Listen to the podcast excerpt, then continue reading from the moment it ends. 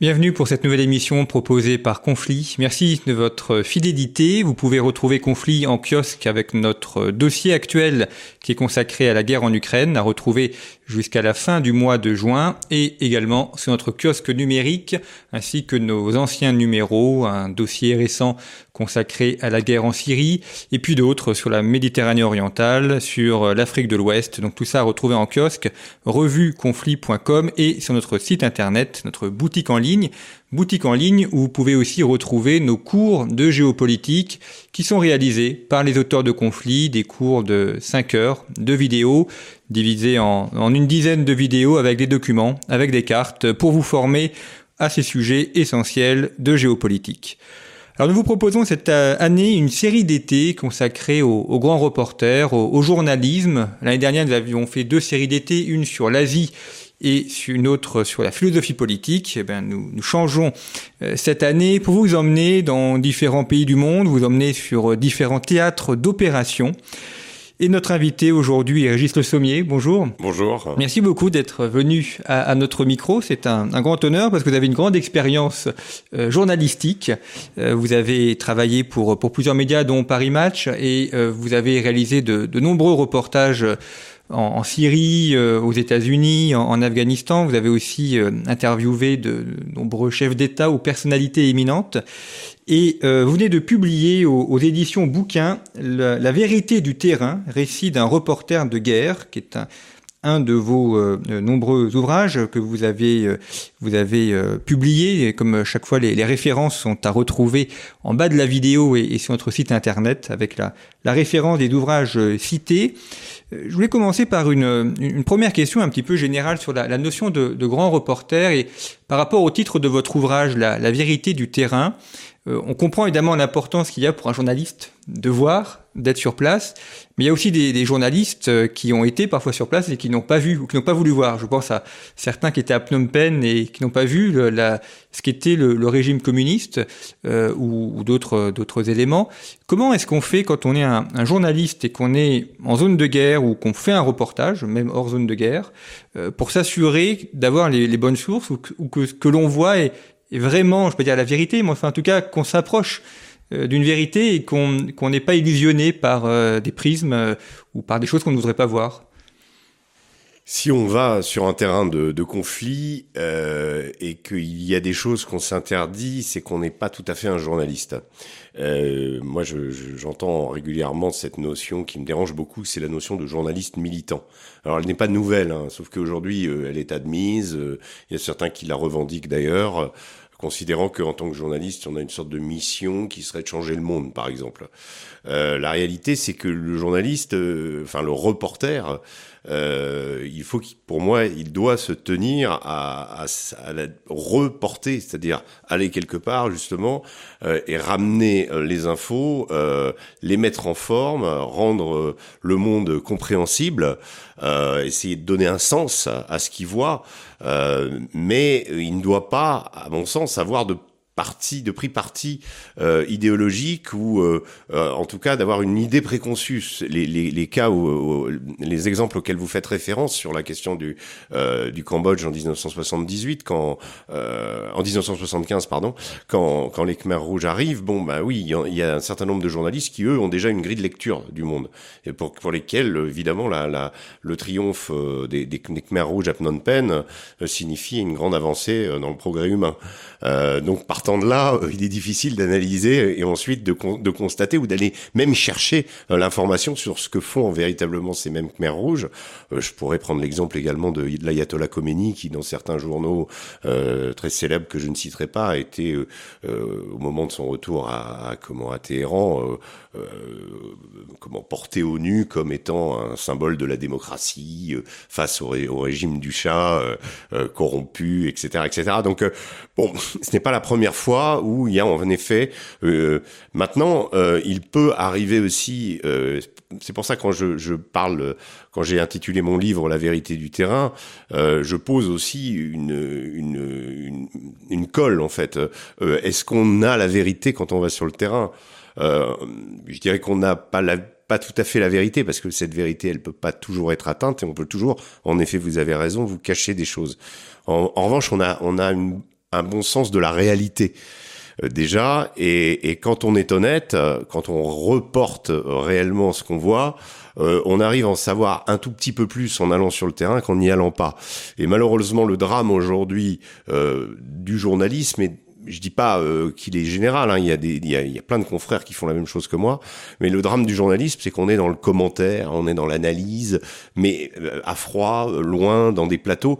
La culture livresque est excellente, le fait d'être un universitaire vous donne droit à, à, la parole, évidemment, mais il faut aussi écouter ceux qui vont sur place, parce que, euh, en effet, ils ne sauront pas toute la vérité, mais ils en sauront un tout petit peu plus, et l'expérience, justement, pour contrer ces ces biais qu'on essaye de, dans lesquels on pourrait vous vous, vous, vous induire de, quand, quand vous êtes euh, sur le terrain, on, on, essaye de vous cacher des choses.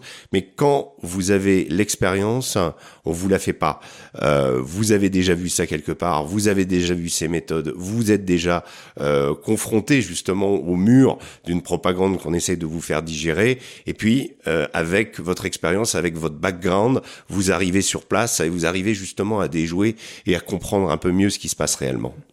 Vous êtes un, un journaliste de l'écrit, vous avez écrit beaucoup d'ouvrages, dont, dont, le dernier, euh, des, des, articles. Euh, il y a aussi les journalistes de l'image, enfin les, les photoreporters, ça joue un rôle aussi important.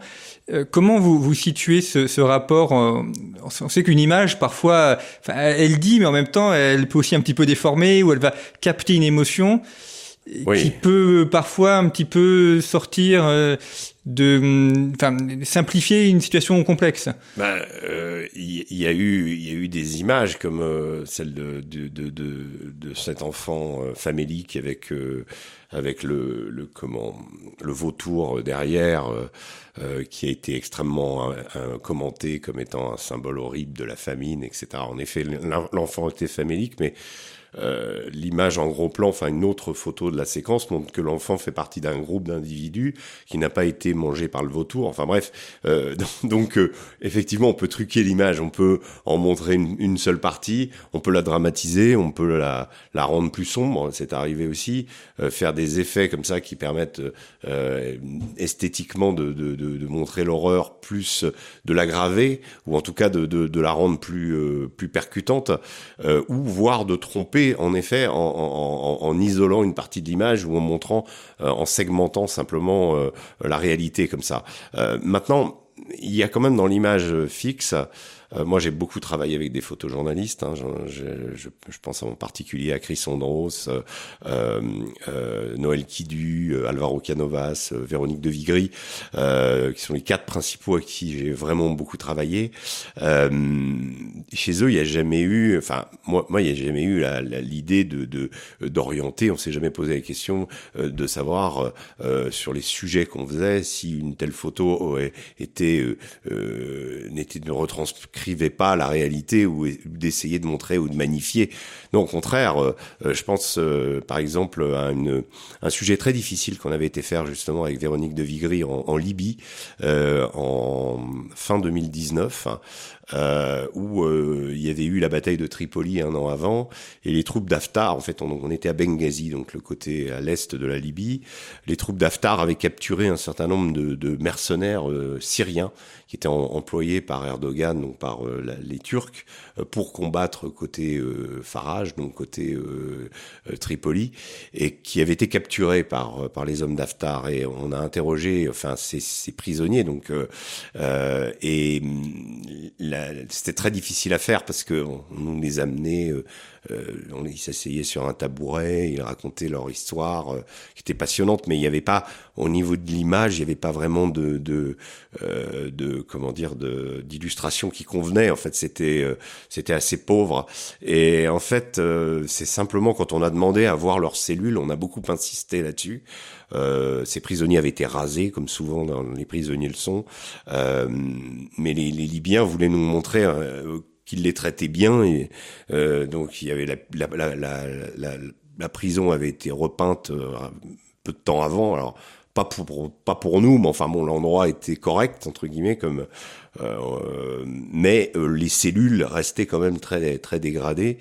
Et je me souviens d'avoir euh, finalement fait, il y a eu une seule photo qui, qui où on les voit euh, sur leur lit euh, avec leurs cheveux rasés dans le noir parce que la, cellule était très très sombre et, et, et, tout à coup on les voir comme ça avec leurs yeux qui regardent le, le, le, peu de lumière qui peut, on avait vraiment une impression de, de, de, camp de concentration quoi tout à coup. C'est-à-dire qu'en fait cette image-là illustrait à, la fois l'absurdité d'avoir ces jeunes Syriens dans une prison à Benghazi, complètement d'un point de vue humain pour une durée indéterminée, parce que la guerre n'étant pas finie, euh, euh, on nous a dit oui, ils seront jugés à la fin de la guerre. Bon, enfin, voilà. Et, et, euh, et, cette photo-là en particulier, donc faite par Véronique euh, arriver à capter finalement tout le côté euh, désespéré de cette situation, euh, pas le fait qu'ils étaient euh, à bout de souffle, mais il y avait quand même ce, ils avaient fait un voyage depuis Tripoli dans des camions, on les avait, enfin bref, trimballés de droite et de gauche. Donc c'était c'était tragique, c'était absurde, et cette photo montrait vraiment incarner tout ça. Donc en fait, ce qu'on recherche nous, c'est d'arriver à montrer, euh, à, arriver à synthétiser justement en une image. À, Paris Match, on est habitué à, à avoir ce qu'on appelle la double d'ouverture, une double qui doit vous faire directement rentrer dans le sujet. Euh, et donc on avait fait euh, les mercenaires d'Erdogan, quoi, voilà, euh, sur sur ces, ces prisonniers, sur en racontant leur histoire. Puis après, il y a le choix du rédacteur en chef, je dis, parce que c'est un rôle à conflit de choisir les photos. Moi, j'ai eu cette casquette hein, enfin, de directeur adjoint de la rédaction, d'essayer justement de, de faire ce qu'on appelle le storytelling. C'est-à-dire, en fait, on raconte une histoire.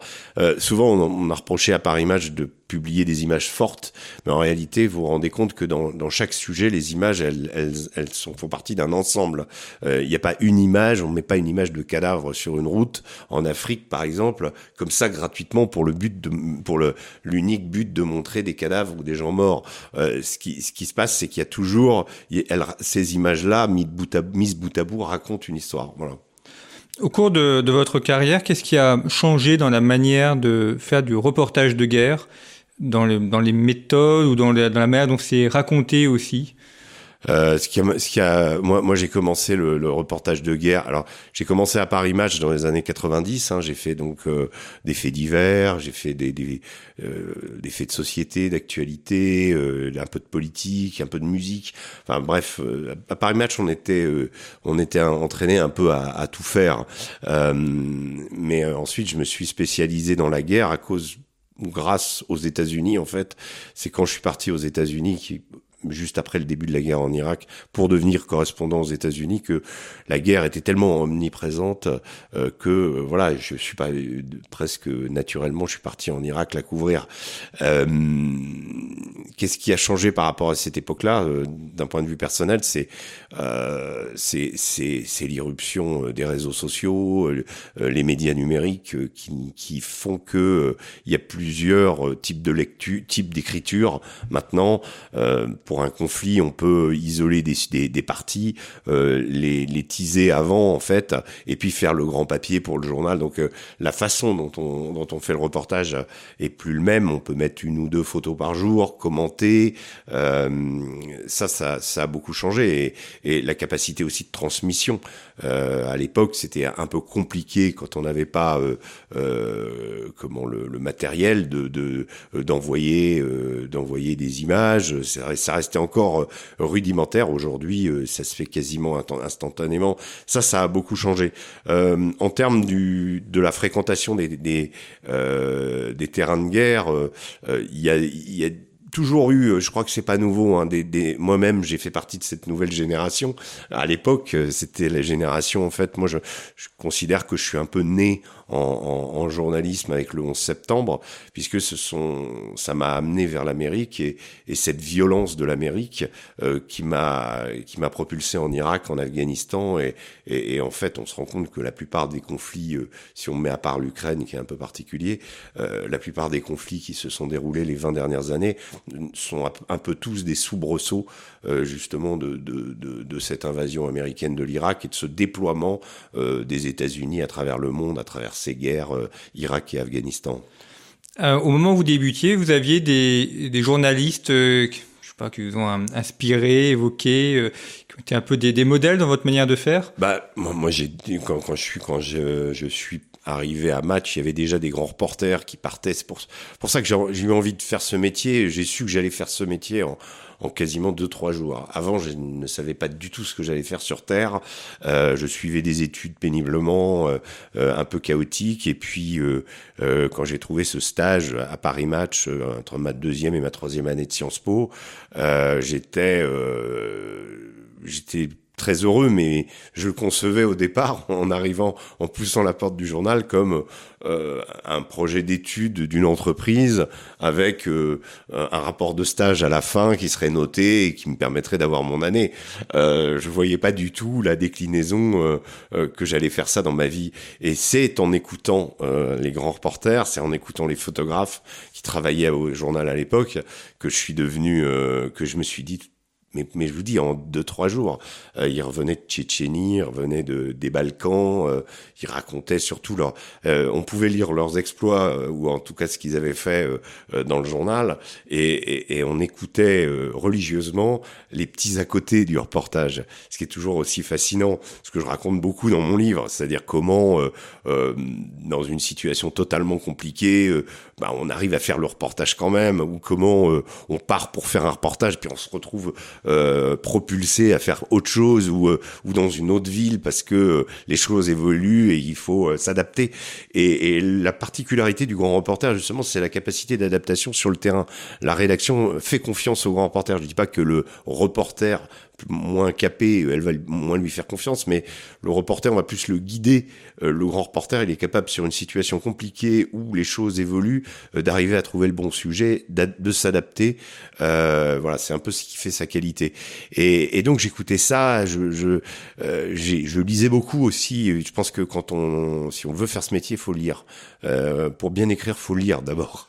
et c'est important, et toujours de continuer à lire. Et pour les modèles, oui, moi je, je, je suis, je reste encore euh, extrêmement fasciné par euh, euh, des personnages comme Hemingway, comme George Orwell.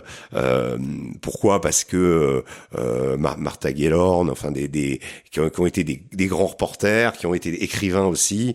Et pour ce qui est de, de, de George Orwell, j'ai une petite tendresse particulière parce que George Orwell justement incarne une philosophie du journaliste à laquelle je, je souscris complètement, c'est-à-dire que lui est engagé, euh, on peut être engagé et, et, garder un aspect et une, une vision lucide de son propre camp.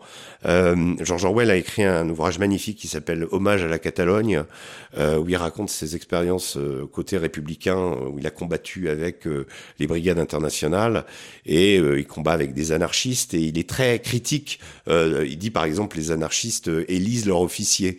Il dit c'est certainement pas comme ça qu'on va gagner la guerre. donc voilà, il a il a il a ce, ce flegme un peu britannique.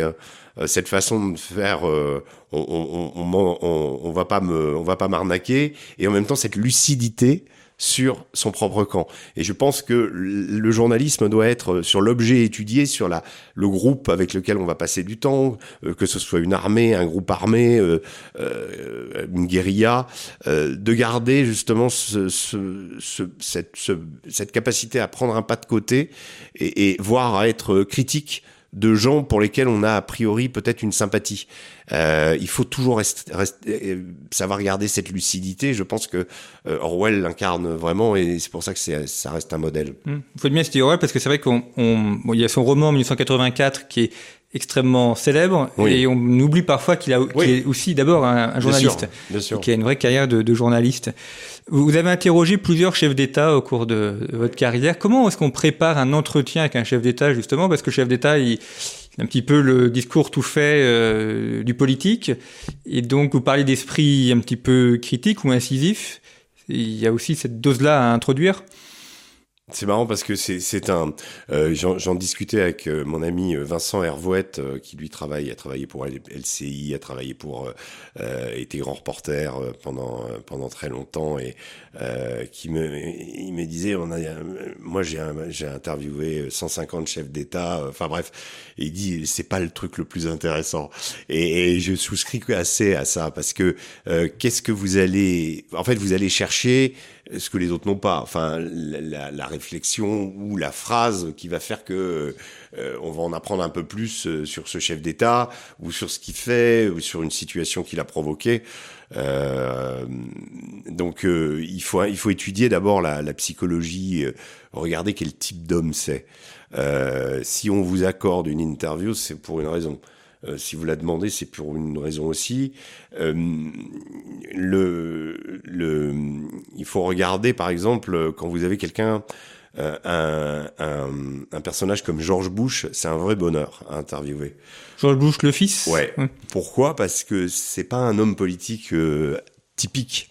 C'est un homme politique qui n'aurait pas dû être là. Euh, c'est quelqu'un qui, euh, c'était pas lui le l'héritier désigné de euh, de George Herbert Bush, son père. c'était comment C'était le gouverneur de Floride. C'était Jeb qui aurait dû hériter. Euh, George Bush, c'était le mouton noir de la famille, alcoolique, euh, euh comme un loser, euh, qu'on n'osait pas trop montrer dans les soirées. Euh, c'est très bien, très bien montré d'ailleurs dans, dans, le film W, qui, qui, qui, qui a été comment réalisé par Oliver Stone, et également on le retrouve dans, dans Vice aussi, le film sur Dick Cheney, où on montre qu'en fait George Bush est quelqu'un qui, au début de sa présidence, Bon, euh, voilà, elles sont ces allures de cow-boy texan, qui n'est pas d'ailleurs, hein, c'est un peu fake aussi, mais euh, qui va essayer de s'appuyer sur des gens euh, qui, eux, ont l'expérience. Donc, il va trouver Cheney, il va trouver Rumsfeld, il va trouver Wolfowitz, il va trouver des gens, euh, et notamment les néoconservateurs vont profiter, profiter de ce, cette carence euh, et du fait que George Bush soit, soit un homme politique atypique. Et quand on l'interviewe, euh, moi j'avais remarqué qu'il y a deux choses pour avoir une bonne interview de George Bush.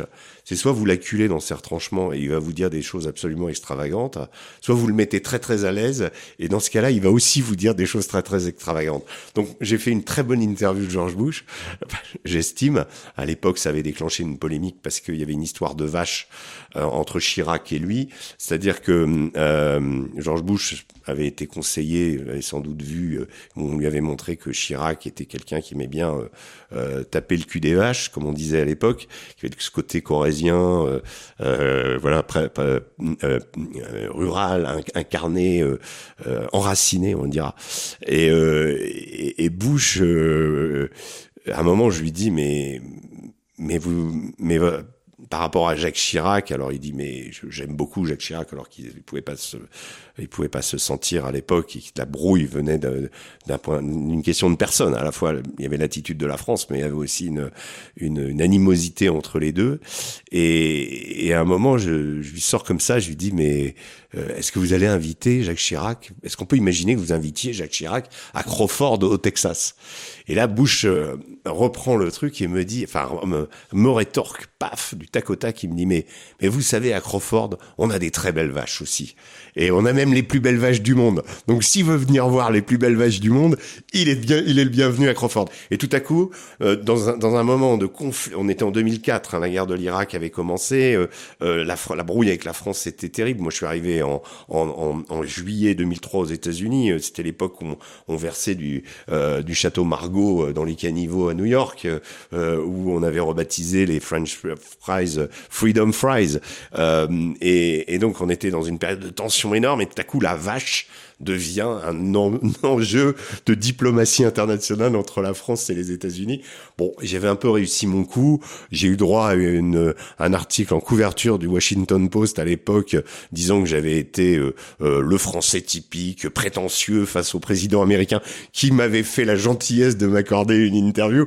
bref, c'était c'était très drôle. C'était euh, voilà. Mais là, là en l'occurrence, j'avais étudié le personnage et, et, et, je m'étais dit voilà, il faut que je, je mette dans sa peau euh, pour comprendre comment mais comment il va réagir à mes questions et comment et, et sur quel sur quel euh, thème euh, le faire réagir et sur quel thème peut-être avoir quelque chose d'intéressant en tout cas en tout cas faire en sorte qu'on on en apprenne un peu plus sur George Bush.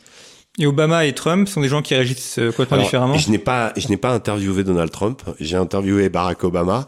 Euh, Barack Obama, c'est l'inverse de Bush.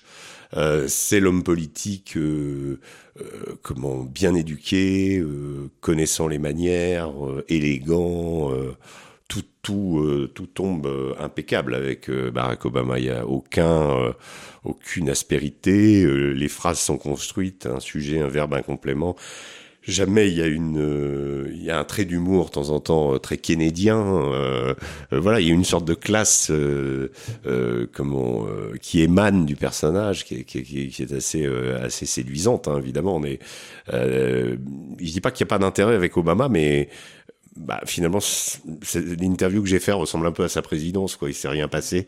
Et enfin, il s'est pas rien passé, mais il n'y a pas eu de chose décisive à part le fait que le type lui-même incarne quelque chose. Enfin, je veux dire, le premier président noir, son histoire aussi, euh, qu'il avait déjà écrite dans Dreams of My Fathers euh, dix ans avant, mais qui est une très belle histoire et qui n'a finalement fait campagne que sur son histoire, que sur ce qu'il était. Euh, il n'y a pas, a pas eu vraiment de doctrine Obama. Euh, bon, euh, Trump, c'est complètement différent. Trump, c'est peut-être l'exacerbation euh, de l'Amérique de Bush.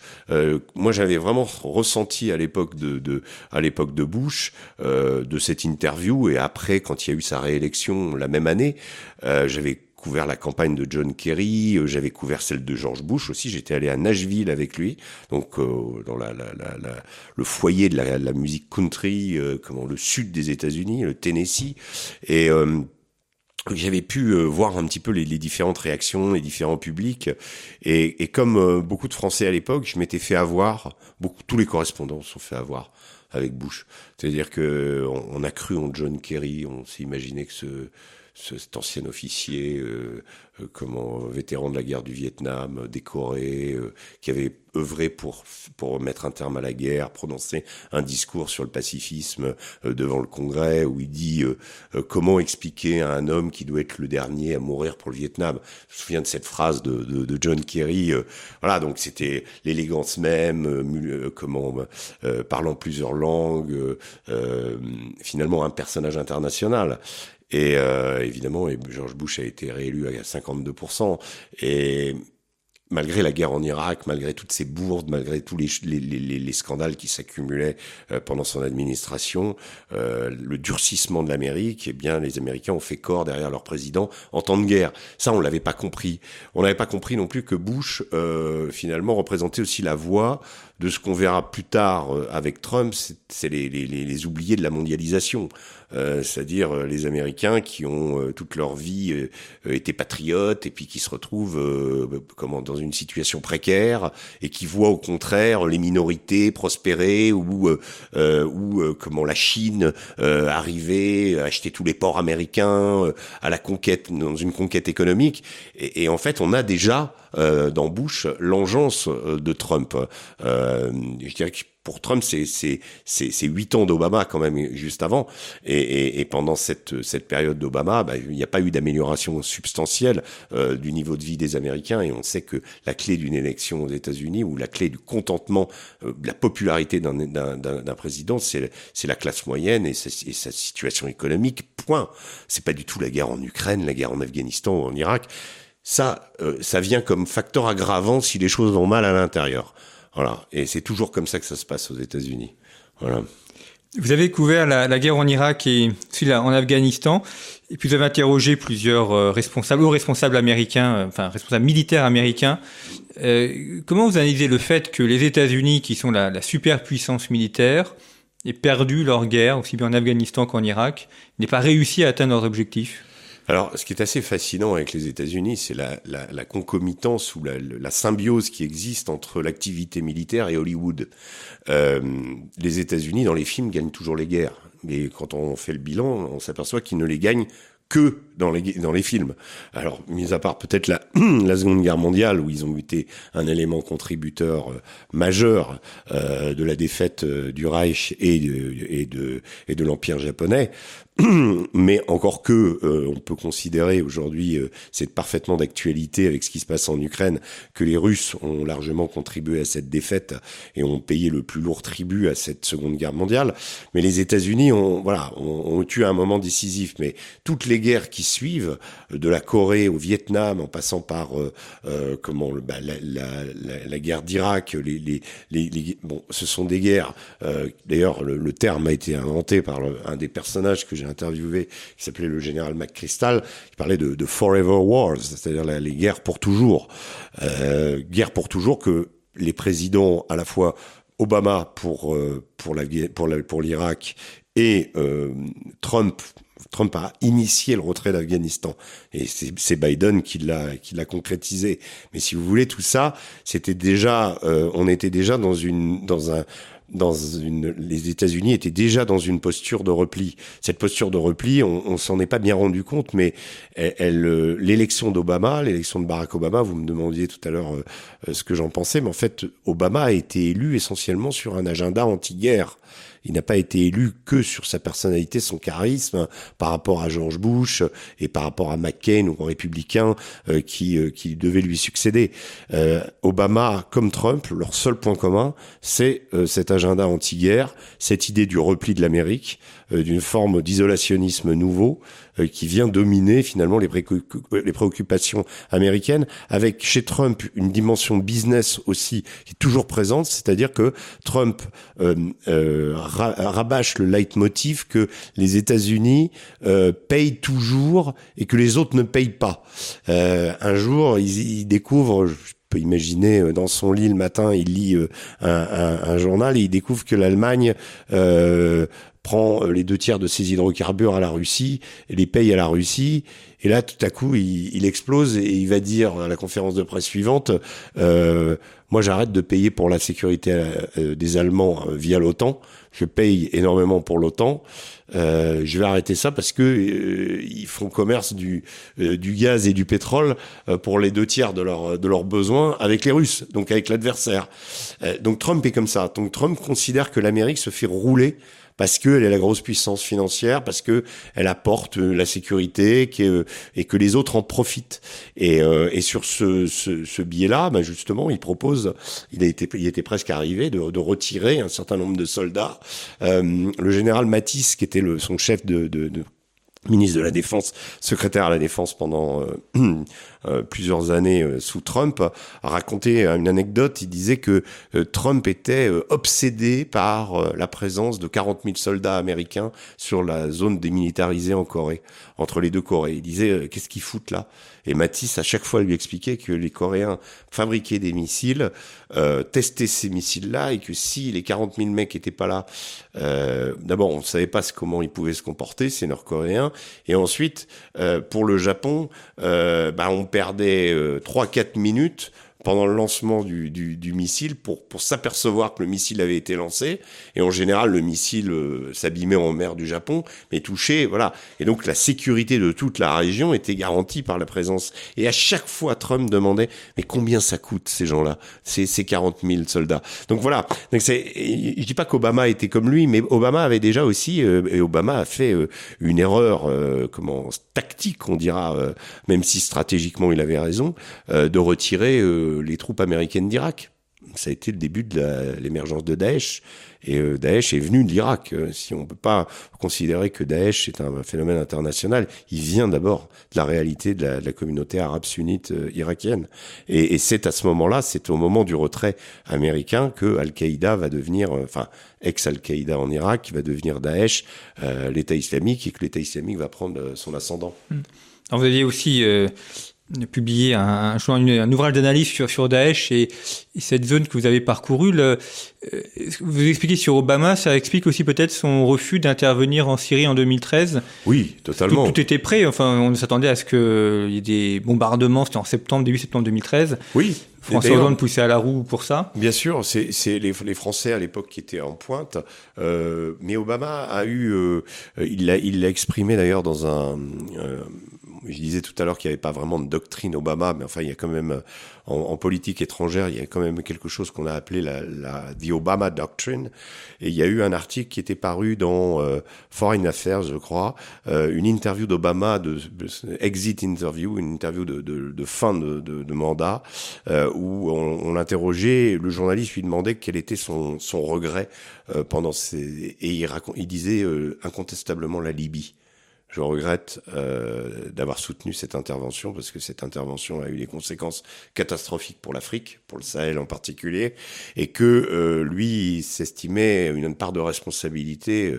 Bon, je n'ai pas entendu autant de, de comment de euh, finalement de remords de la part de David Cameron ou de Nicolas Sarkozy, mais pour Barack Obama, c'était c'était vraiment euh, donc c'est une une la, seule guerre qu'Obama a déclenchée, euh, eh bien ou a contribué à déclencher, euh, même si les Américains n'étaient pas en pointe, c'était son plus grand regret pour, de ces deux mandats.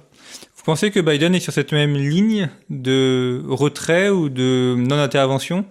Je pense que Biden euh, est dans un repositionnement géostratégique des États-Unis. Euh, les États-Unis ont depuis longtemps euh, d'abord une idée que le Moyen-Orient, ils y perdent leur temps, que ces guerres ont coûté un fric fou, 3 trillions de dollars pour l'Afghanistan et l'Irak, et que l'Amérique ou le peuple américain ne supporte plus que c'est qu'on envoie ses fils mourir euh, dans, dans, pour des causes qui ne comprennent prennent pas ou qui sont très lointaines. Euh, donc euh, il vaut mieux faire euh, ce que les États-Unis ont fait à plusieurs reprises aussi déjà dans l'histoire, faire la guerre par pays interposés en utilisant ou en armant des combattants. ça, ils l'ont fait plein de fois hein, depuis Vietnam, avant d'intervenir au Vietnam, ils avaient déjà euh, cette, philosophie-là, et ils l'ont refait, et ils le refont actuellement pour l'Ukraine. Euh, non, pour repositionnement géostratégique chez Biden, oui, euh, parce qu'il y a la Chine, tout simplement, et la Chine est déjà une préoccupation d'Obama et de Trump. Dans les deux cas, c'est des pays, des présidents. Alors, je dis pas qu'Obama, Obama n'a pas agi, mais le premier à avoir tiré la sonnette d'alarme sur la Chine, c'est Donald Trump. Euh, sur la question des pratiques tarifaires, sur la, question de l'espionnage euh, euh, industriel, sur le fait, sur la copie que la Chine faisait de tout ce qui venait des États-Unis et de l'Occident en général. Et, et là-dessus, il y a eu d'abord ça c'est donc d'un point de vue économique. Ensuite, la grosse inquiétude qui qui agite de plus en plus le Pentagone depuis des années, c'est la, la, question de la marine chinoise, de la taille de la marine chinoise, qui a qui, qui, qui, qui s'est développée de façon exponentielle et qui inquiète beaucoup les, États-Unis. Tout au départ, euh, un certain nombre de manœuvres militaires. Les Chinois ont commencé à reprendre euh, des cailloux un peu à droite à gauche en mer de Chine, euh, devant devant le Japon, etc. Et ces cailloux, eh ben, ils ont commencé à les armer, à faire des pistes d'atterrissage, y compris pour pour bombardiers. Donc la Chine a commencé vraiment à, une politique expansionniste qui, euh, aujourd'hui, on le voit, euh, euh, l'objectif c'est Taïwan et les États-Unis, avec ce qui s'est passé en Ukraine, ont, montré aux Chinois un signe qui ne laisserait pas Taïwan être envahi par la Chine si ça devait se faire. Donc, on est sur un, dans le gouvernement Biden, on est dans une autre époque, une époque qui qui qui concrétise un, un repositionnement géostratégique des Américains et une nouvelle dualité avec euh, un monde russe, russo-chinois, indien, euh, euh, englobant aussi un certain nombre de pays du, de l'OPEP et un certain nombre de pays du tiers-monde, d'Afrique, qui, voilà, donc il y, y a, une sorte de, de retour à la guerre froide, une nouvelle guerre froide, euh, qui est en train de se, mettre en place. Euh, donc le gouvernement Biden, c'est un peu différent. Euh, je pense, voilà, les conséquences de l'Irak et de l'Afghanistan, Obama, Trump, Biden.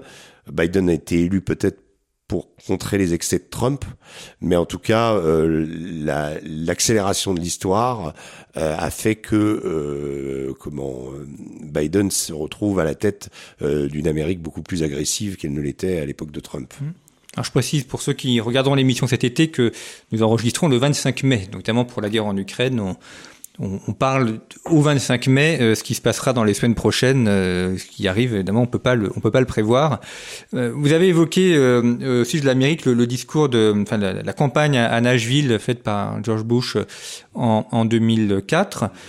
Euh, est-ce que, euh, de, de, de, ce que vous connaissez de l'Amérique, est-ce que cette, euh, cette dégradation de la, de la population, euh, classe moyenne, c'est quelque chose qui s'est qui s'est renforcé et donc finalement, lorsqu'arrivera à terme le mandat de Joe Biden, et a priori il se représentera pas vu son âge, est-ce qu'on pourrait avoir, peut-être pas Donald Trump, mais un, un retour des républicains s'appuyant de toujours cette population-là? Je pensais euh, euh, personnellement que l'expérience Trump dissuaderait pour euh, un petit paquet d'années les Américains de revenir justement sur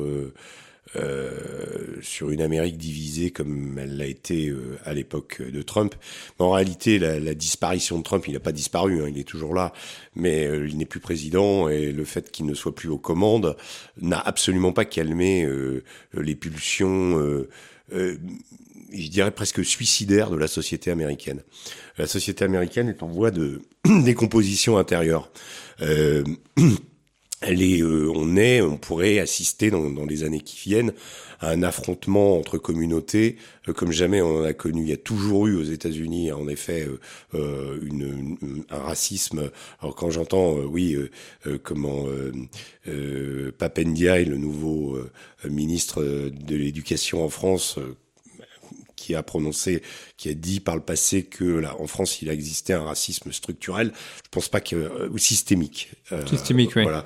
Euh, soyons bien, je ne pense pas qu'en France il existe de racisme systémique. En revanche, aux États-Unis, il, il, existe un racisme presque institutionnel en fait parce que il y a eu euh, il y a eu cette politique si vous voulez le c'est pas simplement la question des noirs contre les blancs aux États-Unis euh, c'est la question euh, de de la, la il y a la puissance euh, dominante traditionnelle WASP, euh, donc White Anglo-Saxon Protestant, avec le, terme de protestant très très important. Euh, l'idée de la Nouvelle Jérusalem, les États-Unis ont été construits par justement en tournant le dos à l'expérience européenne pour la plupart des minorités qui s'y sont rendues et euh, avec une matrice finalement de, de, communautariste avec chacun fait sa communauté les unes à côté des autres. Et en réalité ce qu'on ce qu'on se rend compte c'est que le modèle américain en soi ne fait plus rêver ses ouailles c'est-à-dire les Américains même s'il y a une survivance de l'idée best country in the world, euh, toute, toute cette, euh, cette sacro-sainte croyance en la, euh, à la supériorité du modèle américain qui, qui, a, qui a animé beaucoup les Américains.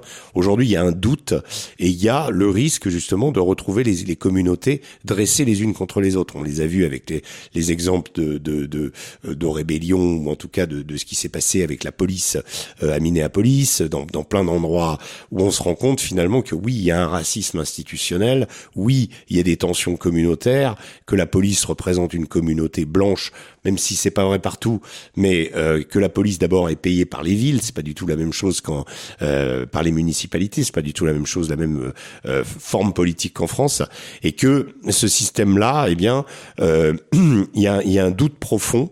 avec l'émergence d'une volonté de revanche de certaines minorités, les phénomènes du wokisme, par exemple, qui sont sortis des universités, mais qui tentent d'irriguer la société. Alors je dis pas que ces phénomènes n'existent pas, ne sont pas parvenus jusqu'à nous, mais ils sont très dangereux. Et ils sont vecteurs euh, de chaos et ils sont vecteurs de guerre civile in fine. Donc l'Amérique est face à, à, ces démons. On le voit, euh, bon, nous sommes le 25 mai. Euh, hier, il y a eu un massacre, un nouveau massacre euh, de jeunes enfants par un adolescent au Texas. 18 morts d'après le voilà.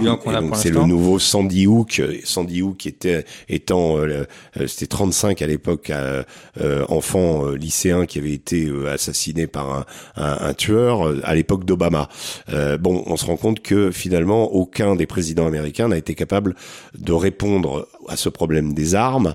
la différence euh, énorme entre la société américaine et la nôtre, c'est que euh, dès qu'on a 18 ans, on peut s'acheter un AR-15. Un AR-15, c'est la version civile euh, du M16 militaire, et que donc, par contre, on peut pas boire un verre d'alcool avant 21 ans. Voilà, c'est ça, c'est vraiment le, la, comment la, la, quintessence du problème américain. Il est là, et que il y a voilà 350, 330 millions d'Américains et à peu près 300 millions d'armes qui circulent là-bas. Donc là, oui, euh, la colère, elle, peut s'exprimer et elle peut s'exprimer par les armes. Et le risque de ce pays, c'est justement qu'il que sa cohésion, euh, que ce qui a fait son rayonnement dans le monde, finalement, soit mis en cause par ce doute et ces pulsions internes qui l'amènent justement à, éclater et, à connaître une guerre civile. Mm. Et en même temps, on, on, on a beaucoup parlé aussi de, de la fin de l'Empire américain ou de la fin des États-Unis. Ils ont eu jusqu'à présent cette capacité à, à rester et, Parce que à se relever. Ils ont, ils ont ce qui s'appelle, ils ont la force.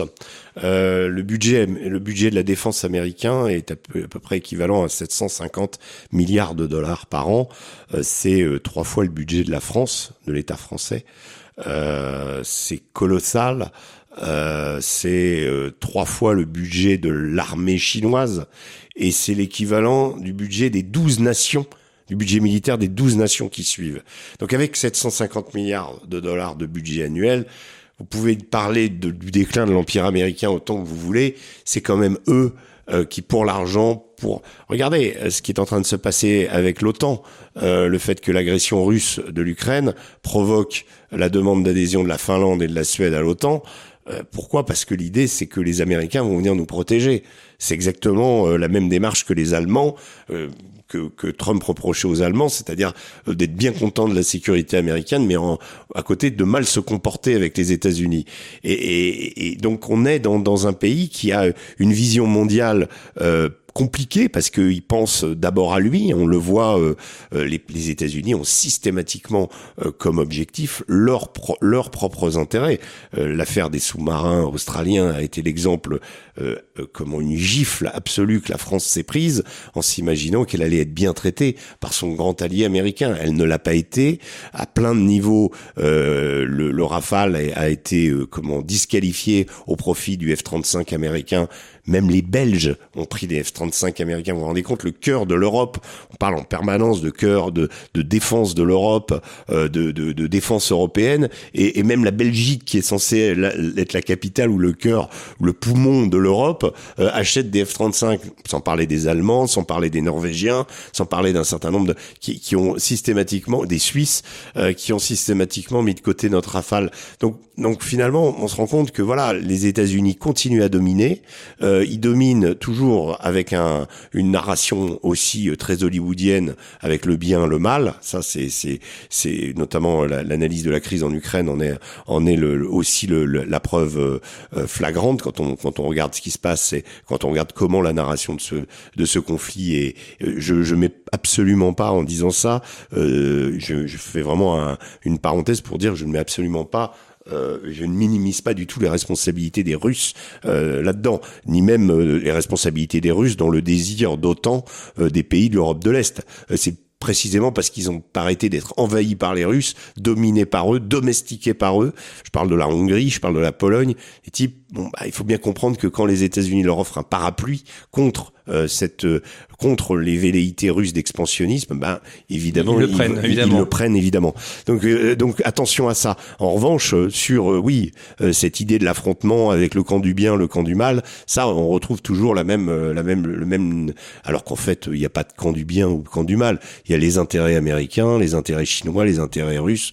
Et nous, on est parfois un peu naïf en s'imaginant qu'on peut parler au, au nom de l'universalité, au nom de avoir des, des grands élans généreux, alors qu'on ferait bien de s'intéresser plutôt à nos intérêts, à nous, Français. On a beaucoup d'atouts, on a une belle armée et on a des choses à dire et des choses à faire. Mais merci beaucoup, Ulysse Sommier, d'être venu au, micro de conflit. Je rappelle votre dernier ouvrage, La, vérité du terrain, euh, récit d'un reporter de guerre qui est paru aux éditions Bouquin. Les, références sont au, bas de la vidéo et sur le site internet de conflit, revueconflit.com site internet sur lequel vous pouvez également retrouver notre boutique en ligne avec les cours conflits de géopolitique, avec nos anciens numéros en format papier et en format numérique, et puis avec également les, les articles que nous publions régulièrement, nos podcasts et nos émissions vidéo. Merci beaucoup pour votre fidélité et à très bientôt.